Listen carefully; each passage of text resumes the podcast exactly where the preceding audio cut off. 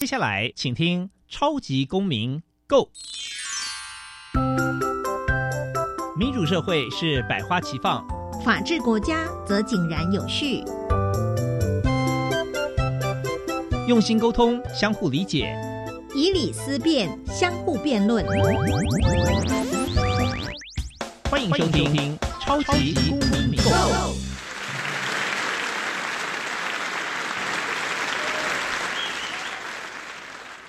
各位听众朋友们，大家好，欢迎再次收听《超级公民购》。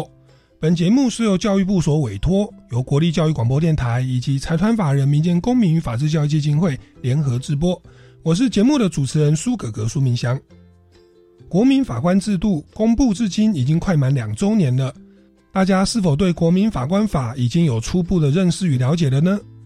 今天我们节目很开心可以邀请到林玉伦大律师以及宋冠贤 Kiki。来为我们说明，在国民法官制度当中，不管是制度的问题、体制带来的改变，如何进行改善的部分，皆逐一来分享讨论哦。民间公民法治教育基金会是以推广民主基础、公民行动方案为中心，培育未来的公民具备法律价值以及思辨的能力，期待下一代有能力积极参与并关心民主社会的运作。本基金会成员也持续受邀到校园，对教师做相关的宣讲。以协助更多教师能妥善处理校园的辅导管教问题，同时促进校园中的民主法治精神。除了每年固定举办全国公民行动方案竞赛，鼓励教师带领学生对周边事务提升关注，并设计解决方案。除此之外，基金会不定时举办教师研习工作坊，期待能与社会各界合作，推广人权法治教育。接下来进入小小公民庭看厅。小小公民停看听，在这个单元，我们将会带给大家有趣而且实用的公民法治小知识哦。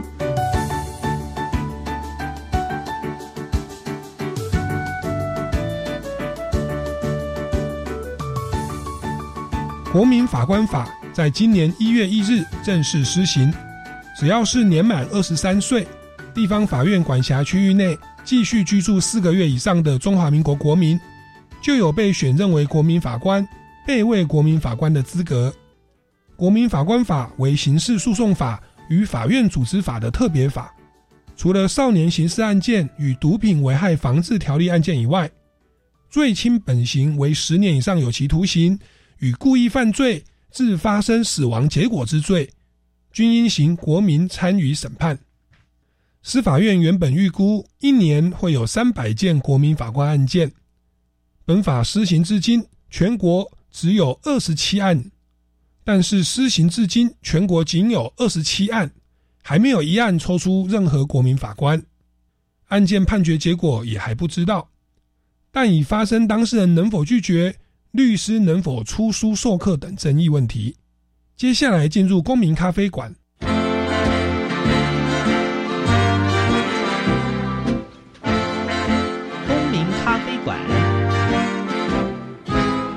倒杯咖啡，跟我们一起在公民咖啡馆分享近期最具代表性的公民时事。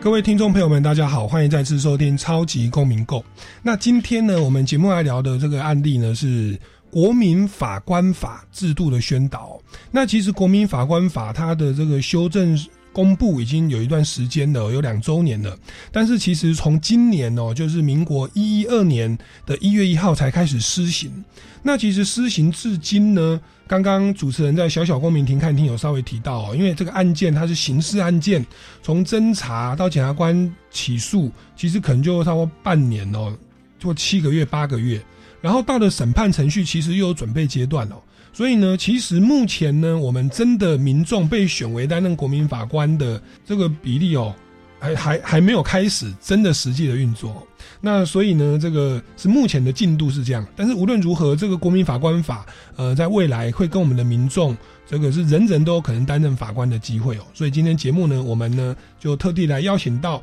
林玉伦大律师哦，本身是秦溪法律事务所的职业律师，来掌声欢迎林律师。主持人好，K K 好，以及各位听众朋友，大家好。是那林玉伦大律师，他其实是主持人苏格格的算同学啦哦，学长学弟，台大法律系哦，而且我们是法学组的，所以是这个同门师兄弟哦。那我们第二位来宾呢，是我们也是台大的校友，台大新闻所的硕士哦，宋冠贤哦，Kiki，掌声欢迎 Kiki。Hello，各位听众朋友，大家好。是，那 Kiki 本身也是知名的主持人，然后也是这个数位。传媒工作室的负责人哦，那我想一开始呢，还是先请教一下林大律师哦，是不是可以再跟我们听众朋友来简单为这个国民法官制度，为什么我们会有这个国民法官法的制定，它的目的是什么，它的特色是什么？稍微跟我们听众朋友来介介绍一下。好，是的，那呃，其实关于国民法官法哦，今年一月一号就已经开始正式施行了。那其实现在全台各地检也都有案件陆续在进行侦查跟起诉。这是一个非常新的制度，我会需要一般人民实际来担任国民法官的来参与审判，而至于具体运作情形如何，仍有待进一步的观察了。那这个这个制度的特色就是希望能够广邀一般民众一起前来参与参与审判，那借由不同职业间的观点以及交流，让民众更加了解关于法庭的运作，也希望也希望能够在法庭的运作里面加入民。民众的心得，以及特别是针对量刑的部分，能够有不同的意见。嗯，邀请全民一起参与哦，来了解司法，参与司法。那其实 Kiki 啊，他会跟我认识，是因为我们差不多九年前有共同参与一个司法改革的活动哦。那我想也来请教一下 Kiki 哦，你身为一个非法律人哦，你站在一个新闻人或者是局外人的角度。您觉得，或者说您当初啦，你参与司法改革的运动，您认为我们既有的司法制度，您觉得会有什么样的问题存在？啊，那你会对司法有什么样的一个期待或想法？是，嗯，如果说是针对传统的，例如说我们。呃，既有的法官制度而言好了，那当然就是呃，法官的除了专业背景之外，他们的来自的家庭或生活背景也是非常的多元嘛。不过就是可能在过去，我们也会看到很多的新闻时事，有一些些判决出来的结果，可能和大众的呃普遍社会期待的价值观是不太一样的。那可能也有一些呃讨论会是说，会不会有少数的法官，可能他在他过去的。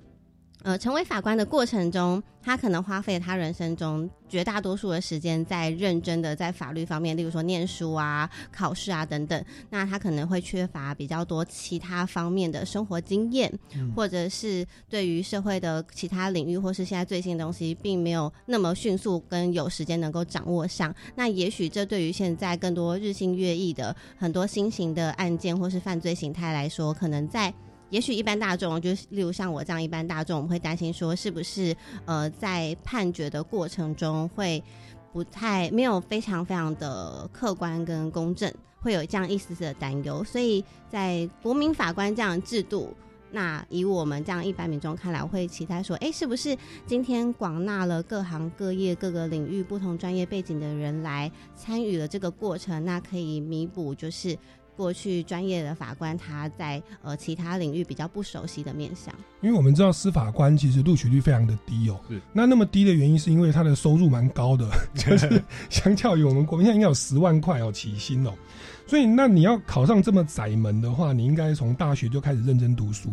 所以以前呢，我记得因为我跟林大律师是同校的，当时我们家族会议哦，我有我有一位学长他已经考上律师了。我就问说：“哎，学长，我要怎么样当一个好的律师或好的法律人？”他说：“第一件事情哦，你要把法律的书先丢一边。他说你要去增加你的生活经验，增加你的社会经验。”那我后来我就听他的话，我就开始就是把书丢一边哦。后来我就没考上了。过了几十年，结果我去参加了电视节目，后来变成电台主持人呐。哦，法律变成我的一个背景。好，哎，我我想请教一下林玉伦大律师哦，因为你算是我们。台大法律系的优秀的校友，也担任律师很多年了，自己出来执业。哎，您在第一线的现场，您观察哦，我们台湾的所谓的职业法官，就是透过司法官考试的职业法官，他们在生活经验上、社会经验上，真的会跟一般民众有落差吗？以前我在上课的时候，我们老师会有跟我们讲一个真实的案例，他说是性性侵害、性骚扰案件，嗯，那个被告跟被害人法庭上的对质。被害人就跟法官哭诉哦，说那个被告哦拿着刀哦逼我啊帮他吹喇叭，那法官就说有没有啊？那被告说没有没有没有。法官就很生气，他说：“好，那我们来勘验证物，把喇叭拿上来勘验。”那当时这个现场一面哗然哦。那那个就是很尴尬。那旁边的书记官比较有社会经验，就跟那个那个是一个女法官哦，那是独任制的女法官跟他说：“这个吹喇叭哦，它指的是依照社会用语是指说强迫他帮他进行口交啊。哦，那喇叭是指男性生殖器啊。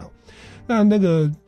那个法官才知道，那这是一个真人真事啊，是蔚为司法的笑话。后来那位法官哈有升任到高院，还还在我们司法界体系，但是我相信他的社会经验已经变得更丰富了。那因此，你看，不管我的老师或我的这个这个律师的学长是这样给我建议的。那林大律师，您觉得在你的实实务的现场，你觉得真的法官的养成教育是有偏颇的吗？那您认为目前我们今年开始上路的国民法官法制度，那包含所谓的模拟法庭，在过去一两年有试办，您有实际的去参与哦？您觉得这一套制度是不是可以真的来填补？我们所谓的这个恐龙法官哦，不食人间烟火的法官的这个状况发生，呃是那呃其实现在很多一般民众就是至少社会上的风气，偶尔我们就是我们还蛮常会听到，确实是有关于恐龙法官的用语啦。那其实我必须帮法官就是平平复一下，就是。其实，在大学的养成教育当中，其实其实我们如果真的要考律师，不管是考律师或是考司法官，其实我们真的很很长，就是从大三的时候就开始外出去补习班补习了。那甚至可能有些人光考律师或司法官，因为名额就是那么少，那可能就是有好几年的时间都不停的在蹲补习班念书。那其实这样子下来，当然会你社会经验可能会相比其他科系的，是真的会少一些。毕竟要念的书就是那么多，那要花的时间也非常多。但是我会我会觉得，其实关于社会经验或是个人生活体验，甚至有没有就是融入一般民间生活这件事情啊，还是回归到法官个人，就是自己对于一般民间的体认，跟他愿不愿意去认真的思考，说，哎，这样这样子的情形是不是真的有可能在一般民民众当中发生？那他是不是愿意去常接触其他的，不管是民生用语，或者是。让自己去更进步，多看报纸，或者是，或者是去做去做一些让大家累积生活经验，在在上班之余啦，就是说可以可以有一些进修这些的。因为事实上现在就是因为在司法体系里面，我们常常说案件量都非常暴增，那其实真的是有很多法官或检察官，他们光是处理这个暴增的案件量就已经分身乏术了，甚至是每天都在加班。那其实我们真的很难去期待说他在这样子的案件量下，人力不足的情况下。是能够真的有有那个时间去顾及自己的家庭，去时间去进修。那其实我觉得这是一个长期的结果，就是变成说下来之后，他如果长期这样，那他一直没有办法去接触所谓的社社会的进步，或者是社会其他新知。现现在社会科技又进步的这么快，他如果稍微没有稍微没有去抓到这个。或是跟上这个潮流的话，其实就真的很容易会发生刚才法庭上讲的这个笑话。那有些可能刚刚进来的，但是他愿意愿意去听，愿意去学习，甚至在可能在看卷的资料的时候，他他看见一个不懂的名词，他懂得去问，懂得去搜寻。那我也觉得这个对法官来说才是重要的。但是有些法官，我必须说以我个人的经验，就是我确实也有碰到，就是法官他就是有有闹笑话啦，就是我们明明就在讲 A，但是他却我们发现他的意思是在指 B，然后我们。我们坐在台下的，其实又真的很难去指责法官搞错。对，所以我们通常都会还是会用很委婉的方式去跟法官做说明。那这个是我们事实上也有碰到的情形啊。但是总结来说，我会认为这个其实比较偏向是个人进修跟个人愿是不愿是不是愿意去去学习的问题。对，那其实职业法官的问题，其实包含法院组织法的修正。把那个高院最高法院的法官调到地方法院哦，成为坚实的事实审嘛，很多案件变成三个法官审哦，希望说可以弥补这些所谓的事实认定等等相关的问题哦，也是在这边做一些努力的哦。是是是，对对啊，其实最高法院就是他最高法院的法官就是在实务界里面非常久了，那他的他的经历是非常重要的。如果最高法院的法官能够下来分享这些经验给基层法官，那。我觉得对基层法官而言是会有很棒的收获的，只是因为有时候科技科技总是比较快。那我我相信就是会需要基层法官跟最高法院的法官，他们可能要尽量能够有交流，能够去分享说，哎，这有哪些东西是新的？那我觉得有能够有这样子的交流的话，会对我们司法环境以及民众会是有帮助的。是，所以林律师其实也讲的很婉转，嗯他意思说最高法院的法官可能学习薪资会跟不上时代，有可能啊。那当然，这个也就是造成我们随着法官多元化的来源，嗯就是有所谓的国民法官制度是。哎，我想请教一下 Kiki 哦，您您第一次听到国民法官制度，当然是想要弥补职业法官的盲点。那您在直观上或直觉上，你代表一般民众的观感，你觉得这个国民法官制度，你会对它产生什么样的一个想法，或者是甚至是质疑或疑惑？他你你有没有什么样的的的一些觉得要加强的地方？是，嗯、我第一次知道这个制度，我印象中应该是在捷运站的广告，就是那种公益荧幕上公益广告，还然还有一个代言人嘛，之对有新闻蛮蛮红的，有相关的内容是，然后那时候看到是觉得，哎、嗯，那时候看到是觉得蛮有趣的，会让我联想到很像国外的陪审团制度，就是来自不同的领域的人，然后针对他们个人的观点给出不同的看法、意见等等，然后让呃真正的我们的正式法官来做参考。那不过我自己个人会比较好奇的是，因为呃现在国民法官是开放一般大众都可以来报名参与遴选嘛。那我会比较想要知道的是，例如说，呃，当大家都有这个资格可以去申请的时候，那要在目前的制度或者是标准上，遴选的过程，那么以及未来是不是会有汰换的标准等等。那我们要怎么样去选定这一些国民法官的代表？他是足够具有代表性，以及如何去判定他是否足够客观公正？那他的不不论是他的个人的专业领域的背景，或者是他个人的可能个性啊、价值观啊、性格或是表达方式等等，他是不是足够的呃有那个代表性，可以代表大部分的民众来进行发言？这个是我身为一般民众，我会比较好奇跟比较担忧的部分。这可能就是国民法官他是怎么产生的啦，他的基数是怎么来的，嗯然后他跟陪审团又差在哪里？来请教一下大律师。是，其实我们国民法官法有规定，就是关于这些遴选的条件啦。那我先简单讲一下哦，就是其实只要是年满二十三岁，然后在地方法院管辖的区域内，就是有继续居住四个月以上的中华民国国民的话，原则上就会列为是一个初选名册。那后面等一下有一些比较详细的规定，我们会再做做说明。那就是会有一个初选名册跟复选名册，那最后才会真的进行候选国民法官的抽选。嗯，那所以司法院其实这个制度就是会希望说，我们就是其实也不要就是暂时先不会管说，哎、您您的专业是什么，就是不会在那么前阶段就是就是将您的专个人的专业拉进来，反而是会说我们先广纳进来，那我们再用一个反面剔除的方式，例如说你可能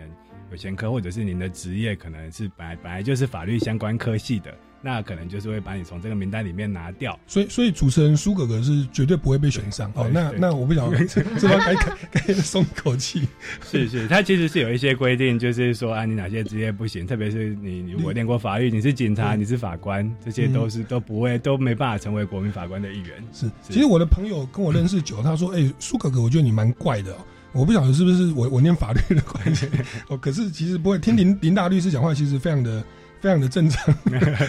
好，不好意思打断你了，来来来继续。呃，不对，那所以我们这后后续的那个相关的遴选条件，我们等下后面会再做说明。是，那那是不是也也请教一下，国民法官他是哪些案件会会适用这个制度呢？好，那个其实这个在我们国民法官法第五条就有规定说，呃，就是第五条第一项就有明定，就是如果除了这原则上都是刑事案件啦，那条文就明确规定，除了少年刑事案件以及毒品以外，就是有两类由地方管辖法院的第一审案件，就是会行国民国民的参与审判。那第一种就是所犯罪轻十年以上有期徒刑之罪。那第二种就是你如果是故意犯罪，因而发生死亡结果的话，这个我们就会拉进来，认为是应行国民法官国民参审制度。那其实，在国民法官法第一三条，它也有规定啦，故意犯罪因而发生死亡结果这一项，我们先拿拉拉进来，今年先做实行。那刚才所说的，你如果是十年以上有期徒刑之罪的话，它是三年后才会实行，所以是从一五年开始。是那他会这样子规定的原因，是因为怕一次有太多案件进来。那基本上，如果是故意犯故意犯罪因而发生死亡结果的话，我们想象上通常就是故意杀人，或者是说我们酒驾致死，这个可能都是会被南瓜进来的。是，所以，像这种这种故意杀人的案件，在相对而相对案件复杂度而言，其实我们会认为是相比起其他，例如什么贪污啊那些，其实是比较案情比较相对简单。是，所以为了让国民法官他们不要负担太重，所以所以法条才会这样子做规定。所以，这是司法院已经在制定这个法律的时候，已经考量制度就是比较新，然后审理过程跟案件复杂度。那现在一般人民担任国民法官的案件，就是我们原则上就是限于刑事案件，其他的例如家事啊、少年这些都不会在里面。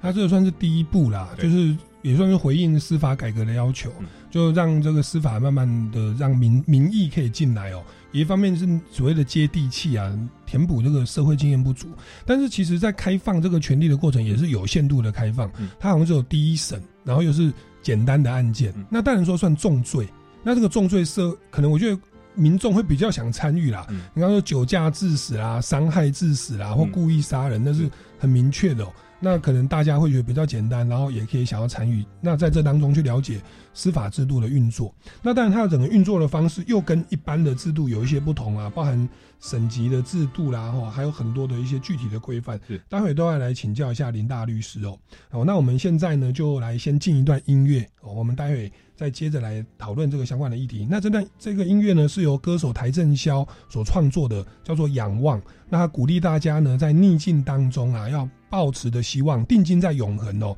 坚定的走下去。我们进一段音乐哦，马上回来节目的现场。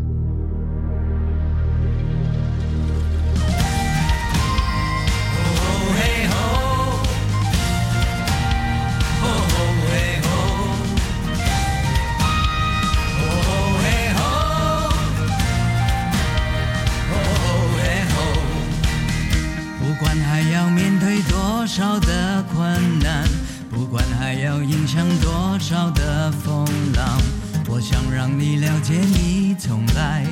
不孤单。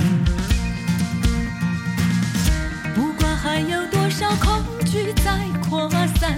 不管还有多少不安在弥漫，我祈求你永远不会失去盼望。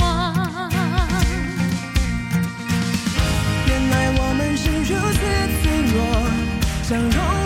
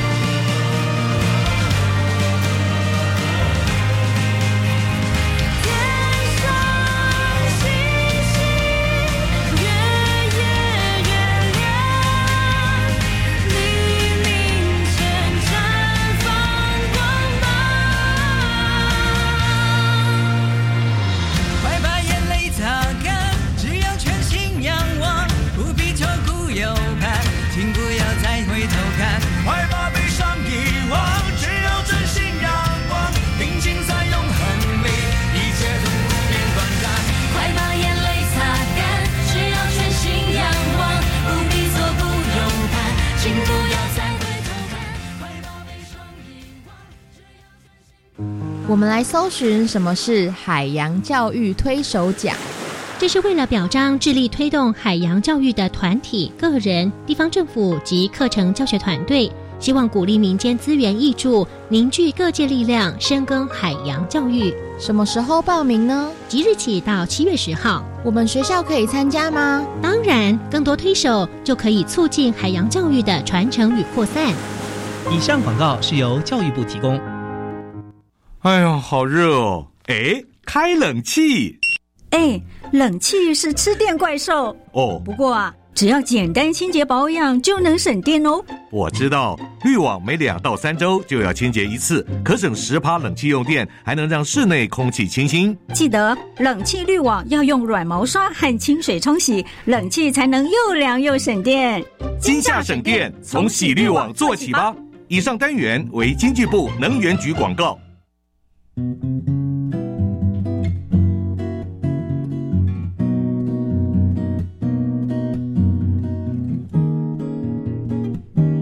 是苏命苏米恩，你现在收听的是教育电台。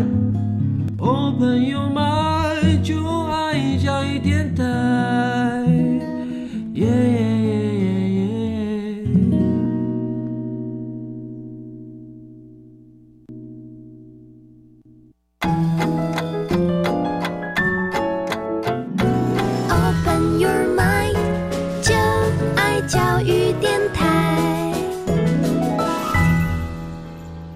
各位听众朋友们，大家好，欢迎回来《超级公民购》。那我们国民法官法的制度呢，从今年开始施行哦，至今全国呢有二十七个案件哦，那也是慢慢要进入审判程序了哦。那其实还没有真的来抽出国民法官啊，但是即将可能在九月份、十月份就会有了哦。我想一般民众会感到好奇的哦，包含刚 Kiki 所说的，这个国民法官他是怎么产生的？他有代表性跟公正性吗？哦，那是不是再请这个林大律师再为我们做更详细的说明？是好，其实关于国民法官的选任呢，我们主要规定在《国民法官法》第十七条到第二十二条。那要成为国民法官，其实会需要先经过地方政府，它在符合一定条件，也就是我们刚刚说的要年满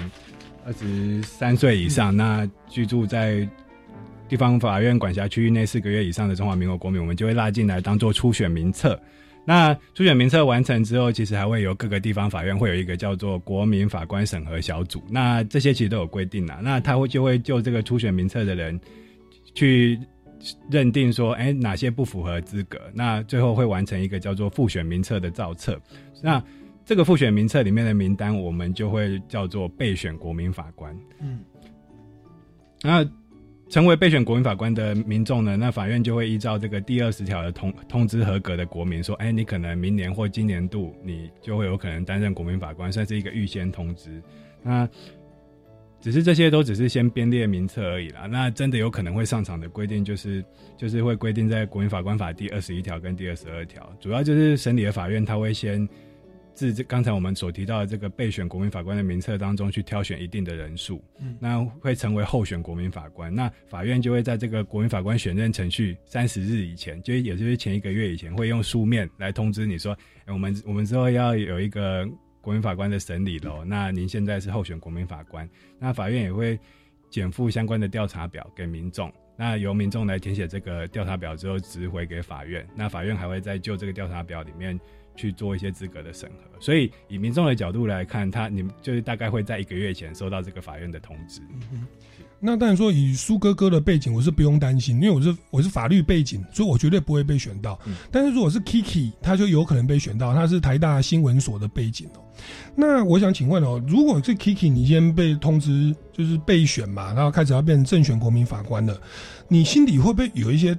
担心或害怕，或者是说？会不会考量到一一些情况？我自己是觉得，如果可以参与的话，对我来说会是呃，我蛮想体验看看的事情，也会觉得蛮荣幸的。不过也有一些担忧是，呃，我不确定，我会很想知道现场它会是怎么运作。那因为刚才有提到说都会是形式的部分嘛，那会不会呃，今天我到了现场，那发现可能哎，被告也许会是我原本知道的人，但我本来不认，我本来不知道呃现场会是他，我到了现场才发现，那这样会呃有什么样需要规避的问题吗？那么以及另一个担忧的点会是，如果我们在现场的时候，国民法官跟被告之间是会互相看见彼此的嘛？那这样子我们在做呃讨论以及投票的过程中，被告会不会知道我们的决定？那会不会进而有一种风险是，被告知道因为我们的一些表态，让他的量刑更重，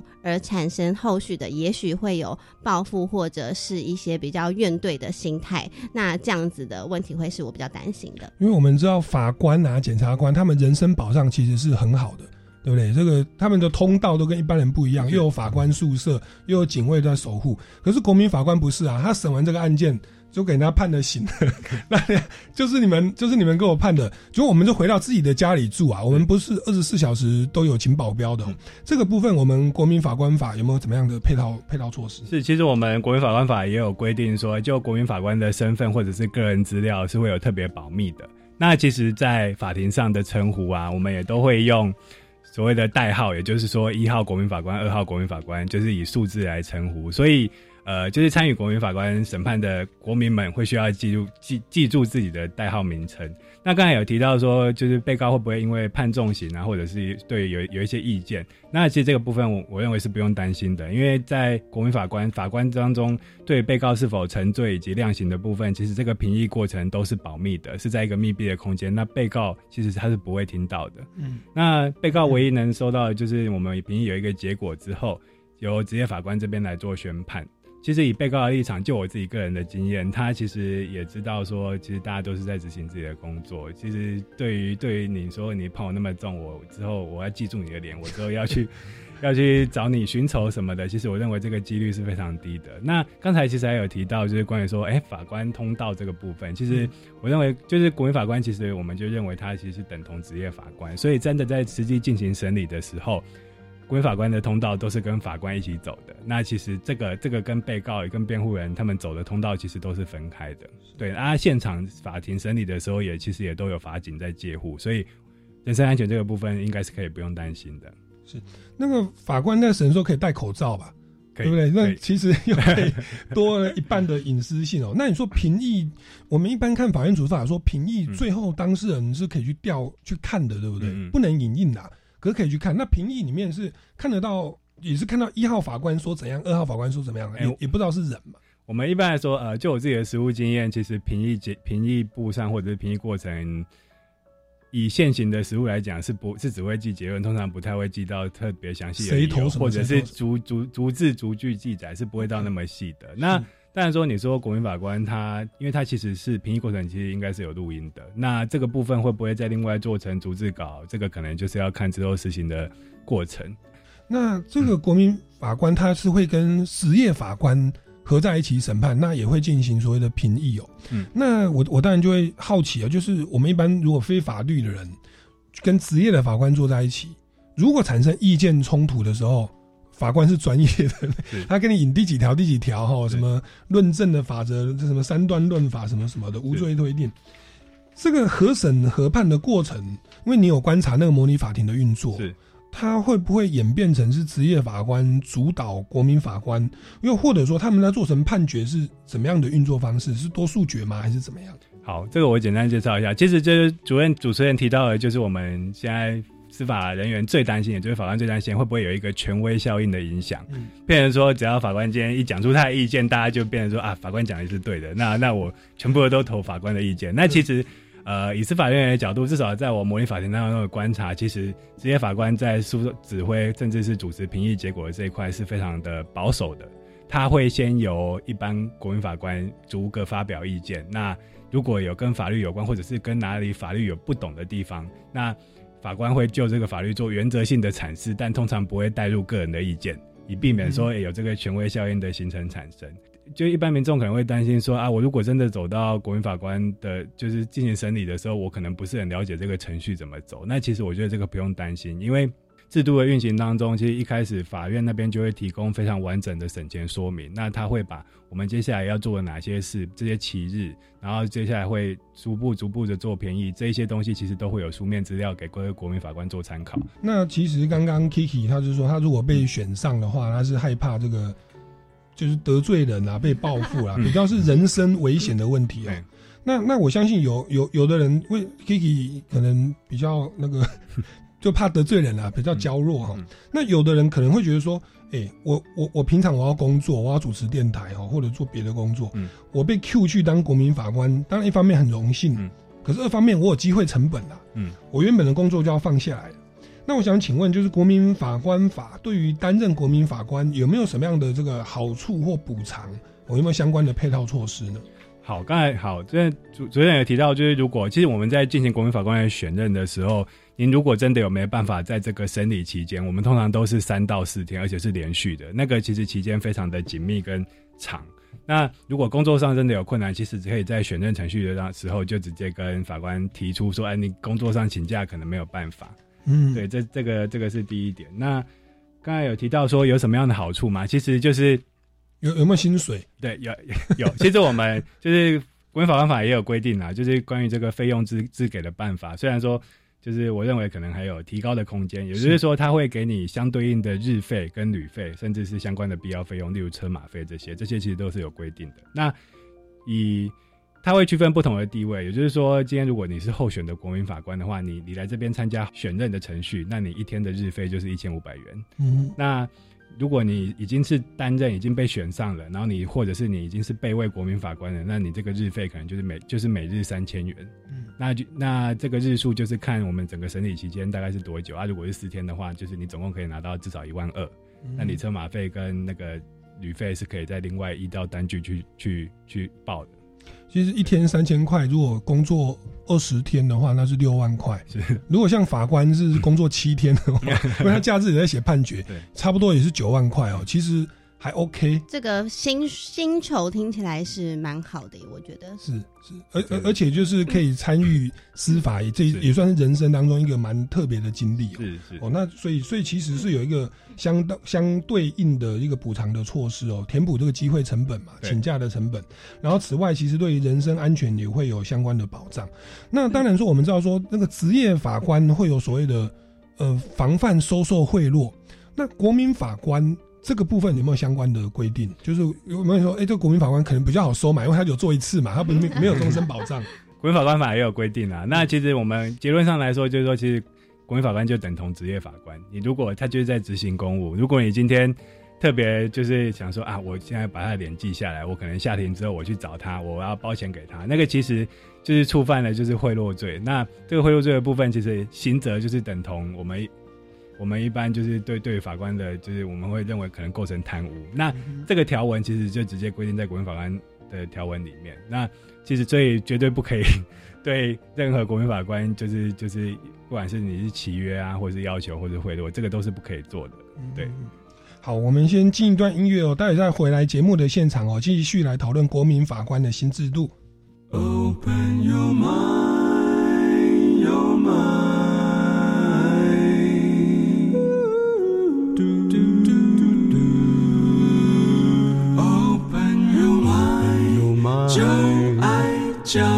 电台。各位听众朋友们，大家好，欢迎回来《超级公民购》。那国民法官法制度呢，已经上路了差不多半年多喽。哦，那这段时间其实很多的议题可以来讨论哦。那我们接着就来继续来请教一下林大律师跟 Kiki。哎 k i k i 是不是关于这个制度？刚刚还有一个问题来请教一下林律师的。是，就是主要会想要知道说，假如今天我被选上了国民法官，然后我到了现场，发现，哎，今天被告席位上站的那个人好像是我 maybe 曾经的同事，是我认识的人的话，那这个部分要怎么办？我应该要自己主动说我要退出吗？或者是我还是可以继续的担任这个过程的判决的参与呢？嗯，是，其实国民法官法它其实有规定哪些哪些人不适合担任本案的国民法官。那其实，在第十五条的就有规定说，你如果今天有具体的市政主任就是执行职务有难其公正之余的话，你就可以提出来跟法官说，哎，这个我可能这个我认识这个被告，那可能我跟以我他以我跟他的交情，就是可能没有办法很公正的，就是执行这个审判。那审判长他就会他就会审酌这个情形。那如果他认为说，哎，你确实没有办法说很公正的去去执行职务的话，他就会裁定把把你从这个案件就是不让你担任国民法官，由后后续的备位国民法官过来执行职务。那您就会从这个程序当中出去，这样。嗯，有有点像法官的回避制度了。是是是是是，而且他基本上感觉也是，他好像有蛮多正当理由是可以让国民法官去不要做这个事，好像也算蛮尊重当事人的意愿。是因为我们如果是被迫去的，我可能就乱判一天 领三千块，然后其实也也也不是这个制度的本意，是。哦所以他他也是真的要让你就真的有那个热忱，有那个心头去参与的，是是，所以也不太会勉勉强大家了，跟当兵不一样。那那我那那我想再接着请教一下 Kiki 哦，如果你今天被选到担任国民法官的话，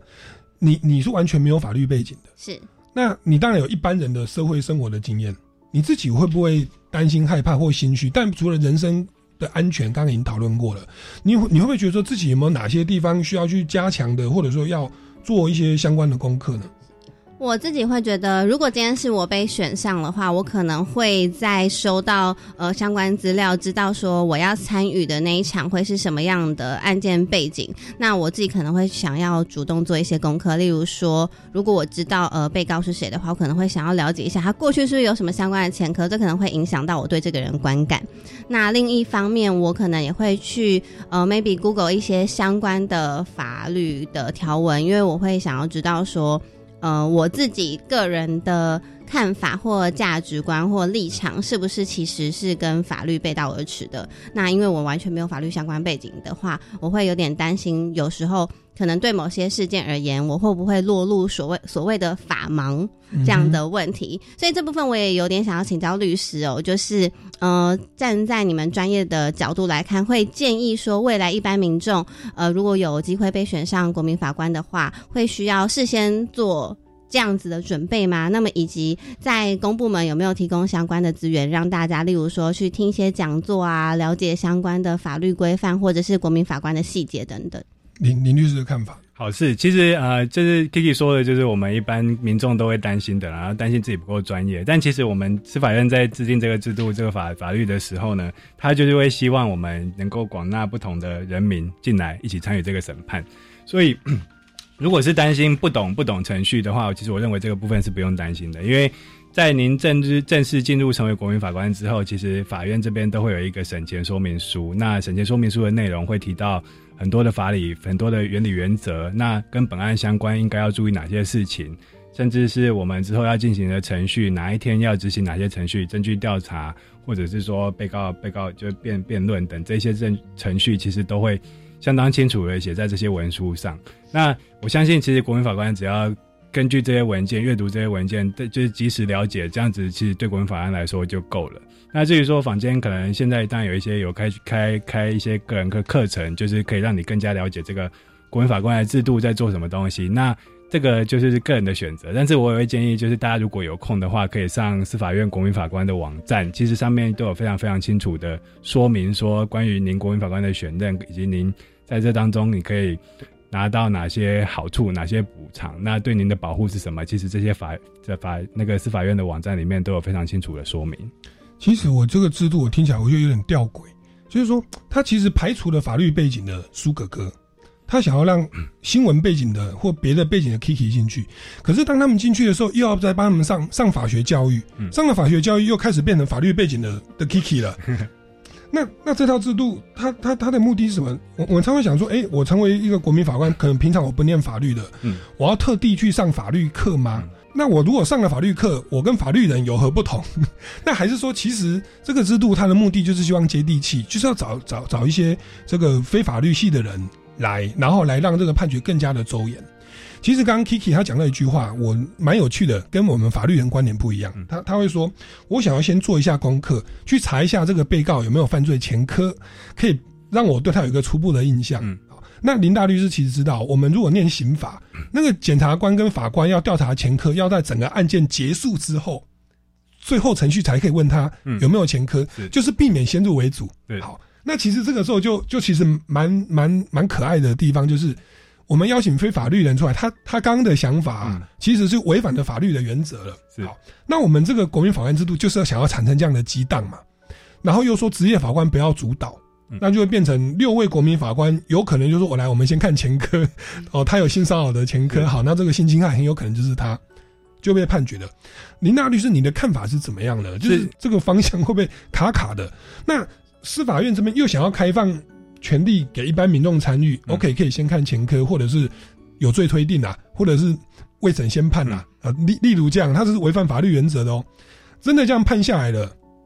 那在所谓的法律人的把关，他的底线又在哪里？他上诉审制度嗯权限又开放到哪？来，林大律师其实我会认为这个情形比较不会发生，是因为就是如果像刚刚 Key 刚才提到，我可不可以回家查，就是回家查抽查这个人的前科？那其实我比如说，被告个人的前科资料其实是在卷内的啦。那那这那这个东西其实会变成说，法官他他其实应该会在一开始的时候就跟你说，啊，你其实回去的时候尽量不要去调查本案的东西。这个其实其实法官的时候会在注意事项，会在注意事项，其实他他会提到这件事情，然后他也会特别叮嘱说啊，你就是回去你不要再跟任何人讲说有关本案的东西，因为现在在执行你的职务。是所以变成说我们我们会希望国民法官在回家的时候，就是不要再对本案去做任何功课。那嗯您说会不会发现我就是我还在还没担任国民法官之前，就是可能我已经知道这个被告是谁？那其实这样子案这样子的情形也会比较少发生了，因为通常都是我正式成为国民法官之后，我才有办法接触到本案的卷证。嗯那我才能够了解说，哎、这个被告到底是谁？那你如果真的想要了解这个被告的前科的话，其实这个都是属于证据调查、前科记录调查的一部分。这个会在最后的时候也会提示给各位国民法官去看。嗯那这个其实算是一个量刑的审酌因子啦。那这个当然就是摆在最后。嗯所以我我会觉得刚刚讲的情形比较不会发生。那如果真的有问题的话，我也会建议各位如果有成为国民法官的话，有问题直接跟法官去做询问，说我可不可以怎么样怎么样怎样。我相信法官一定会就是坚守法律原则的立场，然后跟你详实的做说明。是，所以其实这个制度，它要借助非法律系的 Kiki，其实是要着重他的社会经验。如果他有一些观念，可能是直接违反了审判的基本原则，其实刚刚在上课的时候，就是审前的教育，他一些基本的法理啦、注意的事项，甚至一些程序的原则、无罪推定等等，他其实是会教的。是对，只是说在事实的认定上，哎、要要请国民法官来补强。是没错。OK，好，那所以其实这个这个顾虑就可以得到一个解决。嗯，好，那接着呢，我我想这个制度其实马上就要真真的要要选国民法官了，可能九月十月左右就要来进入审判程序的、哦。哎、我想请问一下两位哦，这个制这这套制度如果真的上路的话，不管在制度面或操作面、实务面哦，想请问你们两位对于国民法官这一套制度有没有什么期待跟愿景？或者说，林大律师有没有觉得，呃，想要对听众朋友或未来担任国民法官的有没有什么样的提醒？好，那其实我我会觉得现在国民法官已经正式施行了嘛，那也有案件已经起诉了，那陆续各地院其实也在准备审前会议排定这个准备程序，那之后就会准备进入审理。我认为这项新的制度哈，对于法律人跟国民其实都是一个很大的挑战啦，因为其实对法律人而言。我们要如何避免这个权威效应的产生？就是是其实是整个审理程序必须面对到的课题。我要怎么跟民众讲说这个法律的原理原则，它的界限在哪里？其实这个对法官来说，我觉得是一个非常非常大的挑战。那其实对一般民众而言，要怎么在审判的过程当中将自己的想法勇敢的大声说出来？因为其实我我觉得在台湾的教育底下，其实真的就是大家都习惯性就是单向接收这这样子的一个可能。资讯，那其实反而比较少把自己的想法说出来。那评议的过程就是会希望民众把自己的心里的想法这样子说出来，那去沟通，甚至是表达不同的意见。这样，其实以以我自己在模拟法庭的观察，确实是有民众就是他讲出了他的意见之后，其他法官就是说，可是我觉得怎样怎样怎样，这个这个这个我认为不太对。其实就是我认为这个其实就是一个国民法官他本身。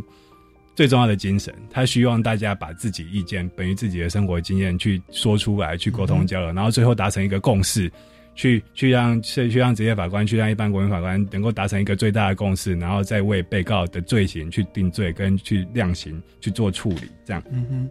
，Kiki 的部分呢？嗯，我自己觉得，就是身为非法律背景的一般人，我是很期待这样子的制度正式开始哦。因为，例如说，像刚才我们有提到的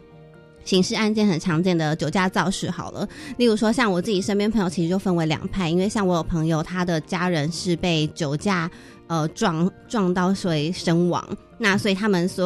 有全家人都对于酒驾这件事情是非常非常深痛恶绝的，他觉得就算你只是喝一杯啤酒，你都不应该开车。那也有一一派朋友，他们是认为说，呃，有时候只是小酌，他们非常确定自己在。控制能力，然后意识的清醒上面都是非常 OK 的。那如果说在呃开车的部分出了什么意外，那对他们来说这是纯粹的意外。所以有些人会认为说，在不闹出人命的情况下，酒驾这件事情没有那么严重。那像这样子的这样子的一个同样的刑事案件，可能对于不同生活背景、不同呃经验的人来说，还会是很极端的结论。所以我觉得，那这样子国国民法官的制度可以容纳各个不同的生活背景，那或者是工作领域等等很多元的人进来，大家一起提供不同的立场、想法、观点，那一起来讨论，我觉得会是。